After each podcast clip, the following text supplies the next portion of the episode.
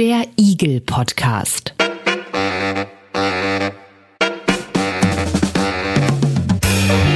Ein Podcast rund um individuelle Gesundheitsleistungen. Gespräche über Gesundheit und Geld.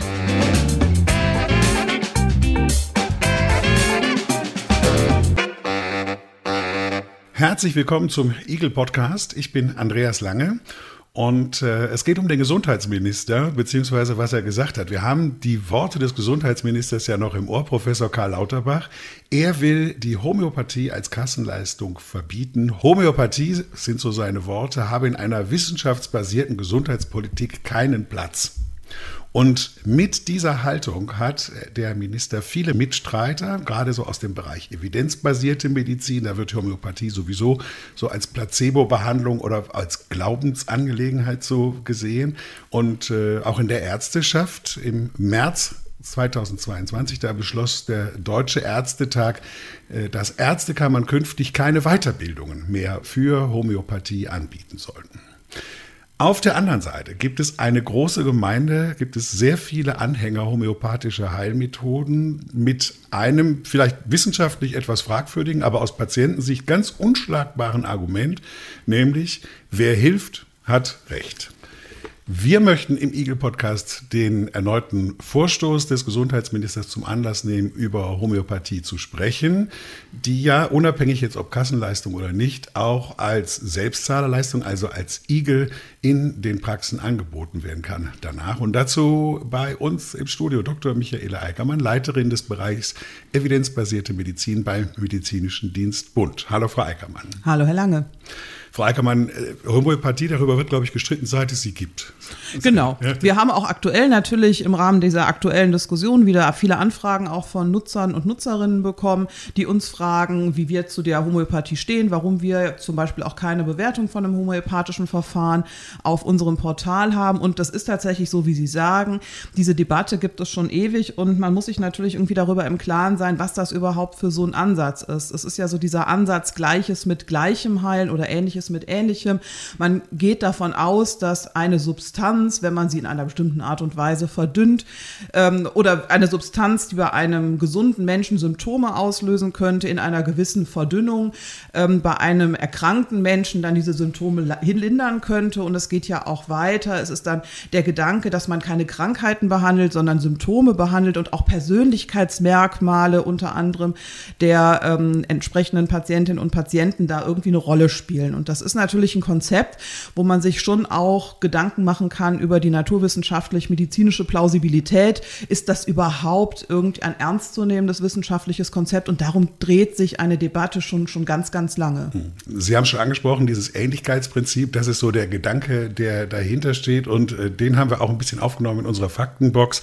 Also bevor wir tiefer einsteigen, noch ein bisschen Wikipedia, um uns da alle auf den gleichen Stand zu bringen. Was ist Homöopathie und welcher Heilungs Gedanke steht eigentlich dahinter? Eagle Podcast. Checkbox. Homöopathie bezeichnet eine Behandlungsmethode aus dem Bereich der Alternativmedizin. Sie beruht auf Vorstellungen von Samuel Hahnemann aus dem Jahr 1796, wonach für die Behandlung ein Arzneimittel anzuwenden ist, das in höherer Konzentration an Gesunden ähnliche Symptome hervorruft wie die Krankheit. Das sogenannte Ähnlichkeitsprinzip. Eine wissenschaftliche Begründung und ein Nachweis für eine pharmakologische Wirksamkeit homöopathischer Arzneien existieren nicht. Es lässt sich keine therapeutische Wirkung nachweisen, die über Placebo-Effekte hinausginge. Von der wissenschaftlichen Medizin wird die Homöopathie als pharmakologisch wirkungslose, in einigen Fällen riskante Behandlung abgelehnt.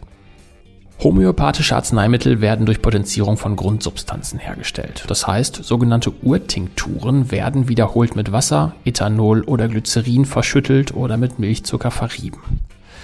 Die Verdünnung wurde zunächst wegen der Giftigkeit vieler der verwendeten Stoffe durchgeführt. Erst in einer späteren Phase verordnete Hahnemann Hochpotenzen. Er nahm an, dass durch das besondere Verfahren eine, Zitat, im inneren Wesen der Arzneien verborgene geistige Kraft wirksam werde. Homöopathische Mittel werden flüssig, als Globuli oder in niedrigen Potenzen auch in Tablettenform verabreicht.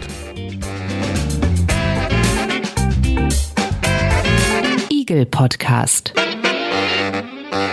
Soweit die Faktenbox zum Thema Homöopathie. Umstrittene Homöopathie, das Thema heute im Eagle Podcast.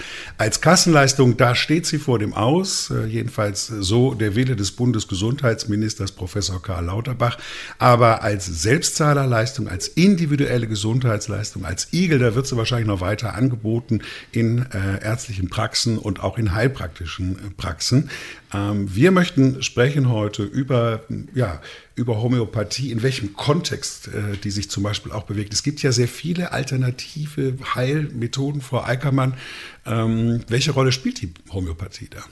Genau, und da ist es, glaube ich, auch wichtig, ein bisschen zu sortieren. Unter diesen alternativen medizinischen Verfahren, da fasst man ja letztlich so einen total bunten Strauß an verschiedenen Dingen zusammen. Das geht einmal von klassischen Naturheilverfahren, so Phytotherapie, Hydrotherapie, ne, so Pflanzenheilkunde und solche Dinge, ähm, über Yoga, Entspannungstechniken, Blutegeltherapie bis hin zu solchen Dingen wie eben traditionell chinesischer Medizin und den Maßnahmen, die da durchgeführt werden, anthroposophischer Medizin und eben auch Homöopathie. Und da ähm, sehen Sie schon, das ist, da kann man nicht, das kann man nicht alles ähm, quasi als eine Methode bewerten. Da muss man sagen, das sind ganz unterschiedliche Dinge, die vielleicht auch eine ganz unterschiedliche wissenschaftliche Begründung haben. Und da muss man, die muss man alle einzeln anschauen und einzeln bewerten. Also es gibt nicht so ein wissenschaftliches Konzept, eine Methode.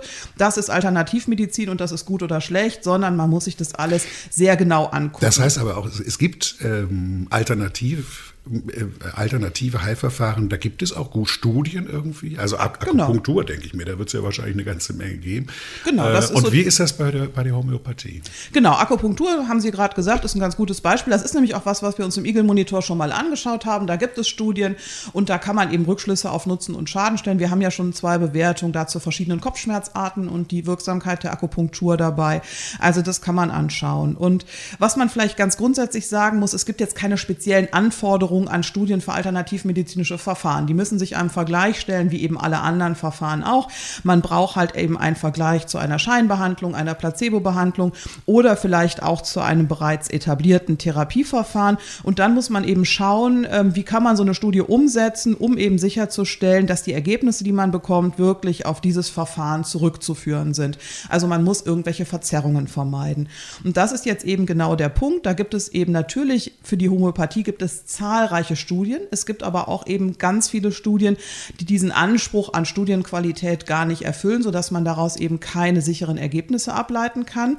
Und schaut man sich aber die Studien an, aus denen man das möglicherweise könnte, dann sieht man eben, dass dieser Wirksamkeitsnachweis, dieser Nutzennachweis für die Homöopathie eben nicht erbracht wird. Deshalb, äh, was ich eben gesagt habe, die äh, evidenzbasierte Medizin sagt, das sind Placebo-Behandlungen. Genau, ja, oder vielleicht ist es sogar, ja, Placebo-Behandlung, Glaubensdinge, solche Dinge, aber wir sehen eben in den Studien eben nicht, dass dort bereits ein Nutzen gezeigt wurde. Und es gibt da echt viele Studien, also man muss auch nicht sagen, es braucht noch mehr und noch mehr Studien.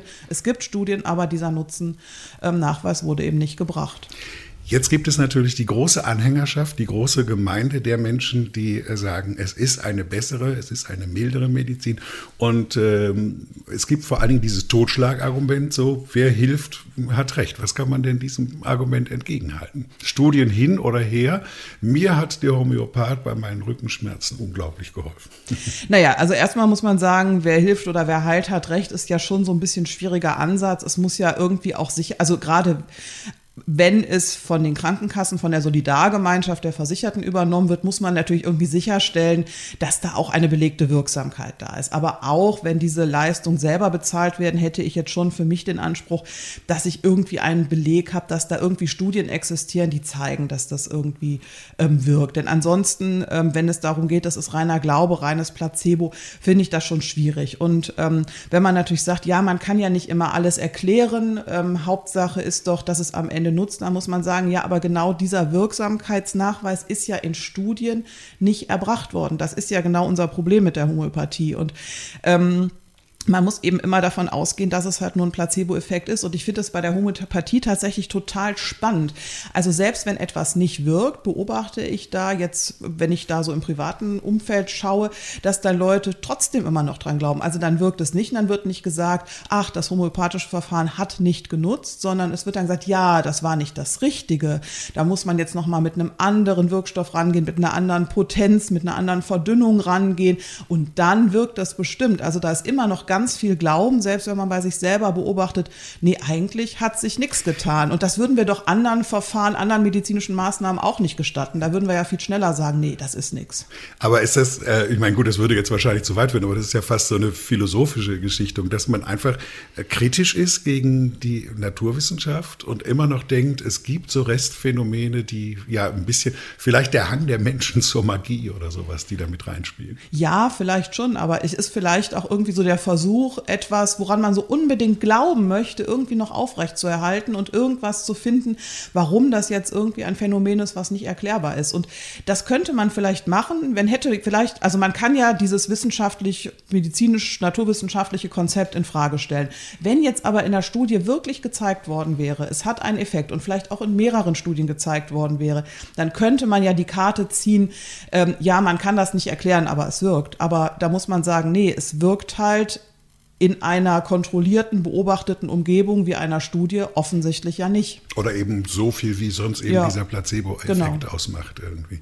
Ähm, aber mh, hm, viele sagen ja auch, naja Gott, jo, dann sind die kleinen Zuckerkügelchen, die Globuli, kann man auch nicht viel mit Verkehr machen. Kann die denn auch Schaden anrichten? Weil ich meine, im Igel-Monitor bewerten wir immer Nutzen und Schaden irgendwie und da denkt man bei der Homöopathie immer auch, ich versuche es mal, da kann ja nicht viel schiefgehen. Ja, natürlich kann es Schaden anrichten. Also einmal sind wir jetzt ja im Zuge der Vorbereitung auf diesen Podcast schon auch drauf gestoßen, dass offensichtlich die sehr wenig verdünnten Mittel, ähm, das sind ja zum Teil tatsächlich giftige Substanzen, dass dadurch außen Schaden, ähm, also ein klassischer Schaden, wie man ihn sich vorstellt, ähm, auftreten kann als Nebenwirkung. Aber ähm, auch wenn man jetzt davon ausgeht, in der Regel werden ja sehr hochverdünnte ähm, äh, Präparate gegeben und das ist vielleicht nicht das Problem, dann muss man sagen, ein entgangener Nutzen, weil man eine bestimmte bestimmte sinnvolle, evidenzbasierte Maßnahme nicht durchgeführt hat oder zu spät durchgeführt hat, das ist ja auch ein Schaden.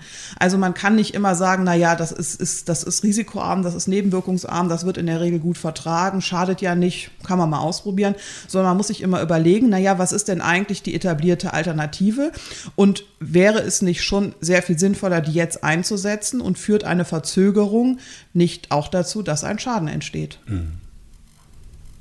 Also wir haben diese Vergiftung und wir haben irgendwie dieses Vertrauen auf Homöopathie und dann vielleicht verzichten auf, auf, auf schulmedizinische Behandlungsverfahren, genau.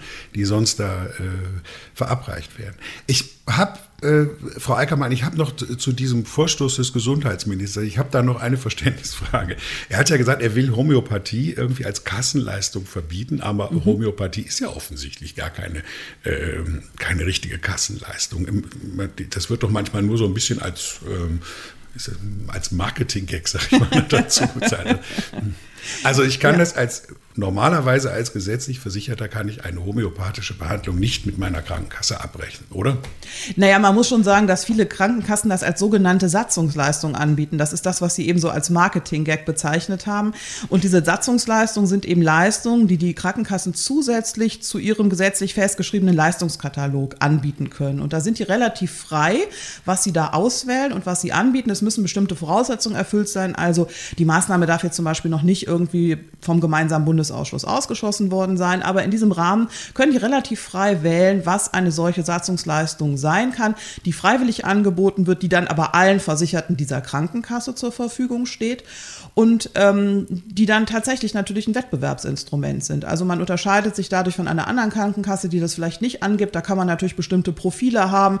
Was möchte ich irgendwie für Versicherte gerne für mich gewinnen? Welche, welche Leistung möchten die gerne haben? Welches Profil baue ich da sozusagen über diese Satzungsleistung?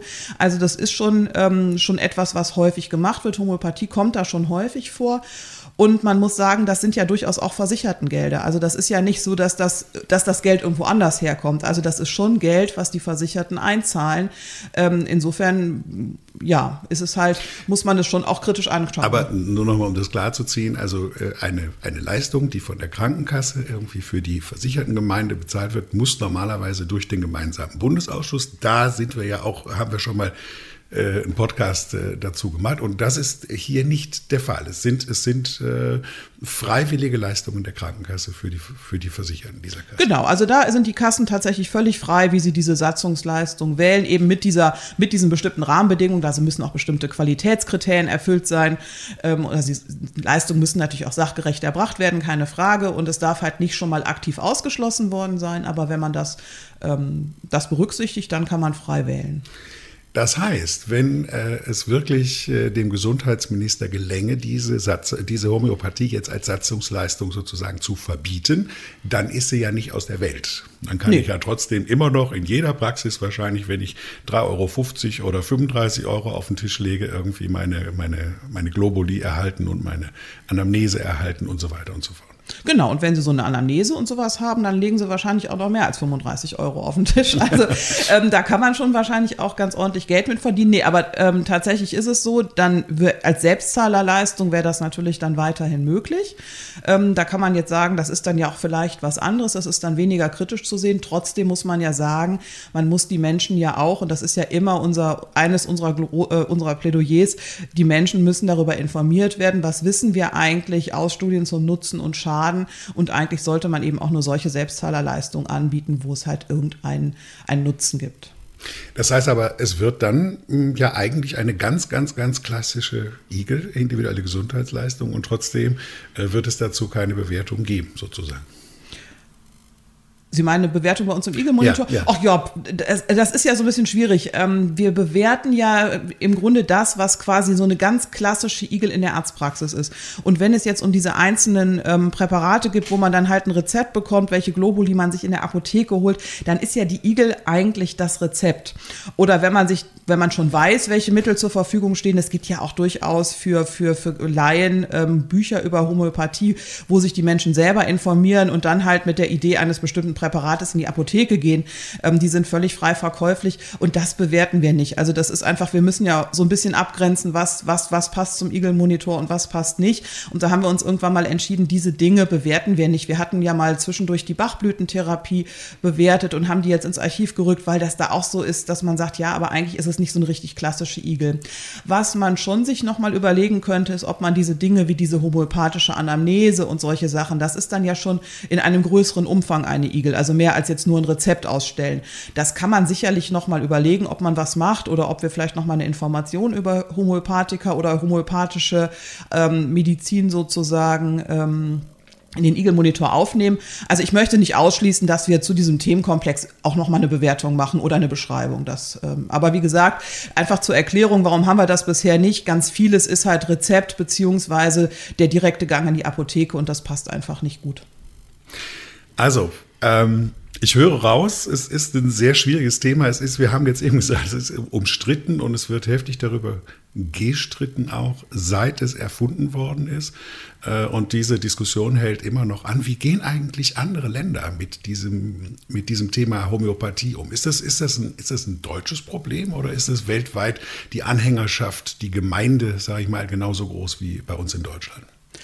Nee, das ist sicher kein rein deutsches Problem. Man muss aber schon sagen, oder es fällt halt schon auf, dass Homöopathie hier in Deutschland und auch in einigen anderen europäischen Ländern einen ganz anderen Stellenwert hat, als es zum Beispiel in den USA oder sowas der Fall ist. Das liegt wahrscheinlich darin, dass eben der Begründer der Homöopathie ein deutscher Arzt war und dass es wahrscheinlich hier von Anfang an so seinen Ausgang genommen hat und sich hier irgendwie so als, als, als Konzept ähm, viel stärker etabliert hat als in anderen Gegenden. Wenn man so ein bisschen guckt, was machen die anderen Länder, da muss man sagen, äh, ähm, da gibt es von Ländern wie der Schweiz, wo vor einigen Jahren eingeführt wurde, dass es eben ähm, zum, zur Grundversicherung gehört, zum Leistungsumfang der Grundversicherung, bis hin zu Frankreich, wo also, es. Entschuldigung, das ist genau das, was jetzt äh, ähm, Herr Lauterbach hier vermeiden möchte. Das heißt, da gehört es dazu in der Schweiz. Na, da gehört sogar zu mehr dazu. Da gehört es wirklich zum Leistungsumfang. Also nicht nur als Satzungsleistung, sondern es ist halt generell, ähm, kann es halt ähm, auf Krankenkassenkosten verordnet werden. Und Aber das, äh, erklären Sie mir das mal.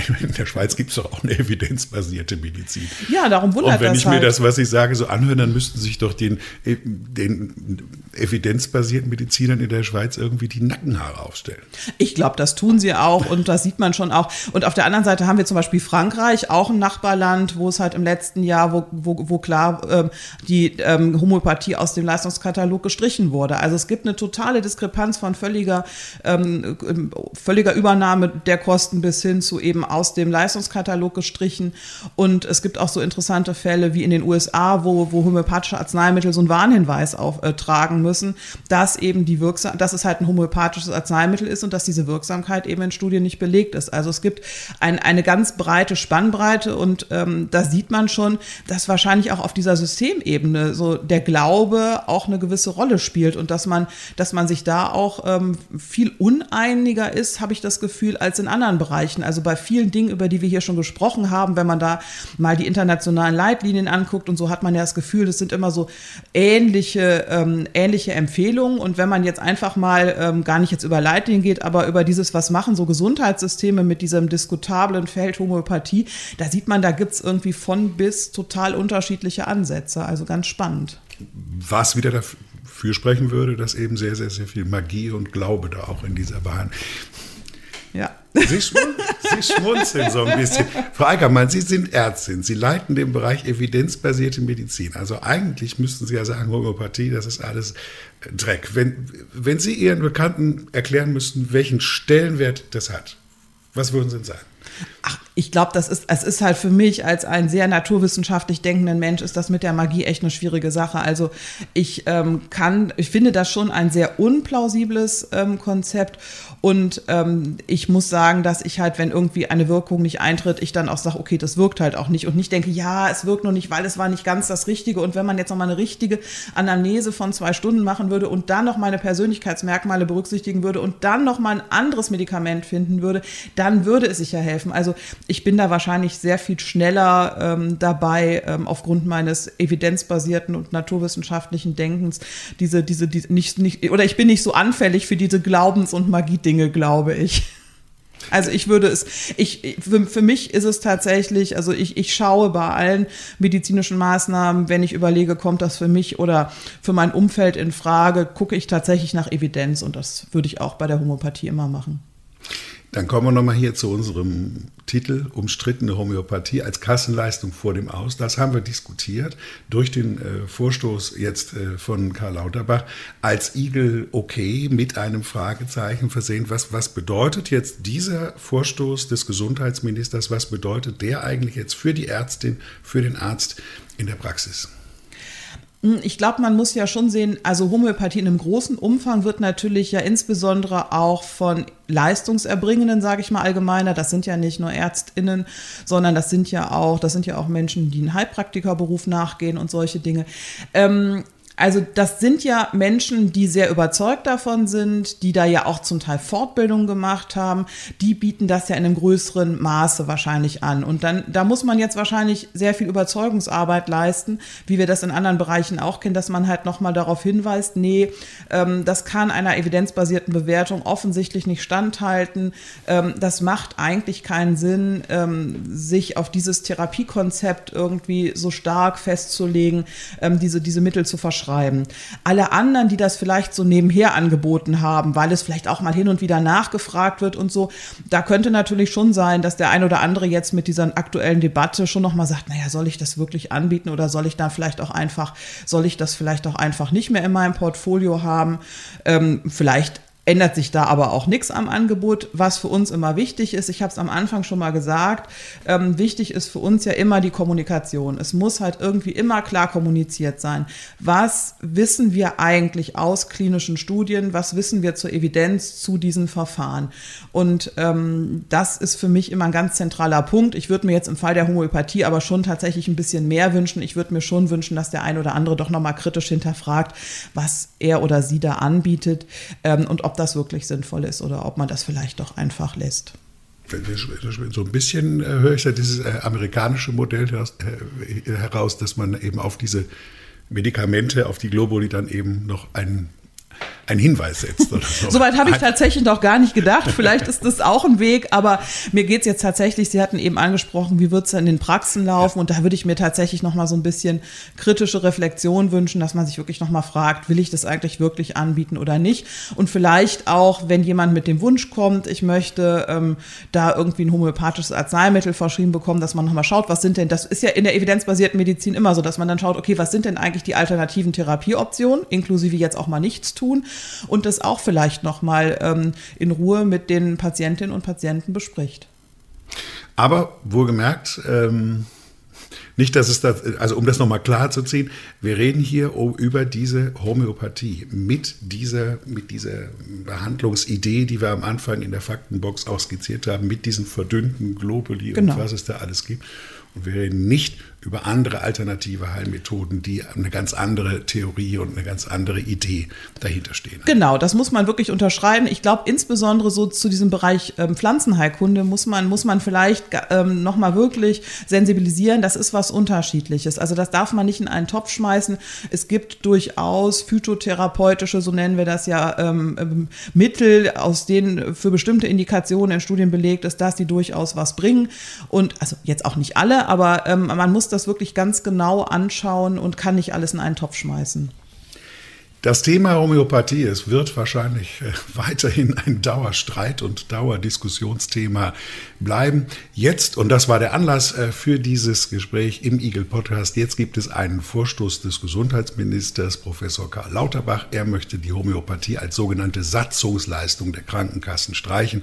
Was das ist, haben wir eben geklärt. Und wenn er sich durchsetzt, dann wird sie natürlich nicht weg sein, die Homöopathie, sondern weiter angeboten und als Bezahlleistung und auch nachgefragt werden.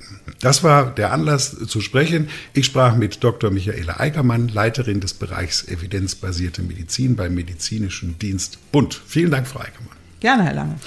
Und ich bin äh, ein bisschen enttäuscht, muss ich sagen, weil ich sage immer, bitte, bitte schicken Sie doch mal ein paar Kommentare und Feedback und eigene Meinung. Gerne, gerne auch Themenvorschläge hier für unseren Eagle Podcast. Bis jetzt ist da nicht so viel gekommen. Also deshalb nochmal die ausdrückliche Bitte. All das ist uns sehr willkommen.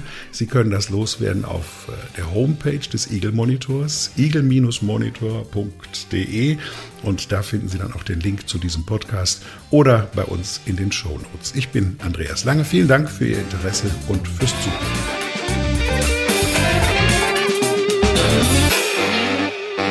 Eagle Podcast.